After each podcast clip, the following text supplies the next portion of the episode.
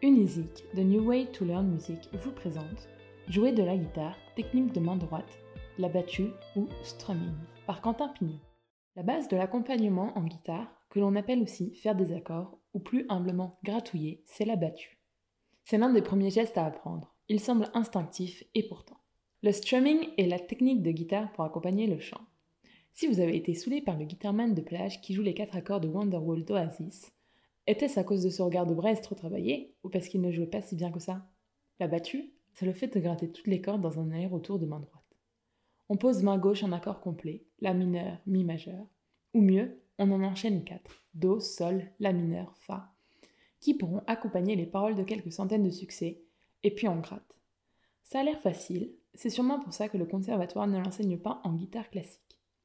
Pour démarrer, il y a trois essentiels à garder en tête relâchez et restez régulier.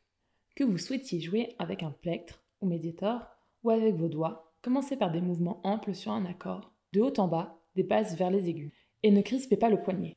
Il doit être souple.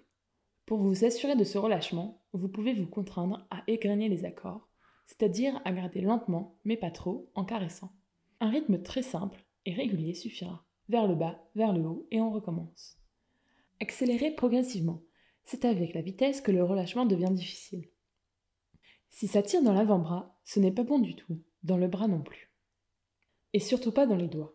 Il n'y a aucune raison de contracter les doigts, même pour tenir le médiator. Vérifiez chaque minute que vous ne contractez pas inutilement. Pour un guitariste expérimenté, une battue très rapide va éventuellement tirer sur l'épaule.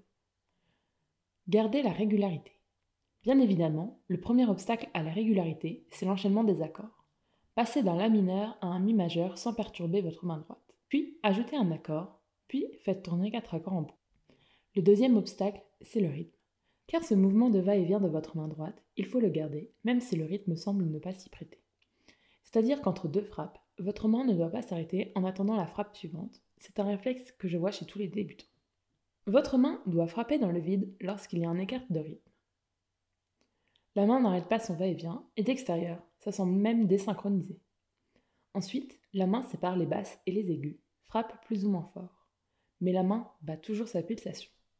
Attention, ceci n'est pas du tout une règle absolue, c'est un conseil pour démarrer. Sur d'autres rythmes, il faudra bien sûr briser le va-et-vient. Ceci dit, personnellement, je me débrouille toujours pour trouver un va-et-vient qui me permettra d'intégrer le rythme, ça sert de pulsation. Très utile notamment pour les rythmes funk. Et puis, étouffez vos cordes, ajoutez des nuances, faites vos jeux. Merci pour votre écoute. Découvrez tous nos professeurs de guitare sur Unizik et retrouvez tous nos podcasts sur les différentes plateformes de streaming. À bientôt chez Unizik.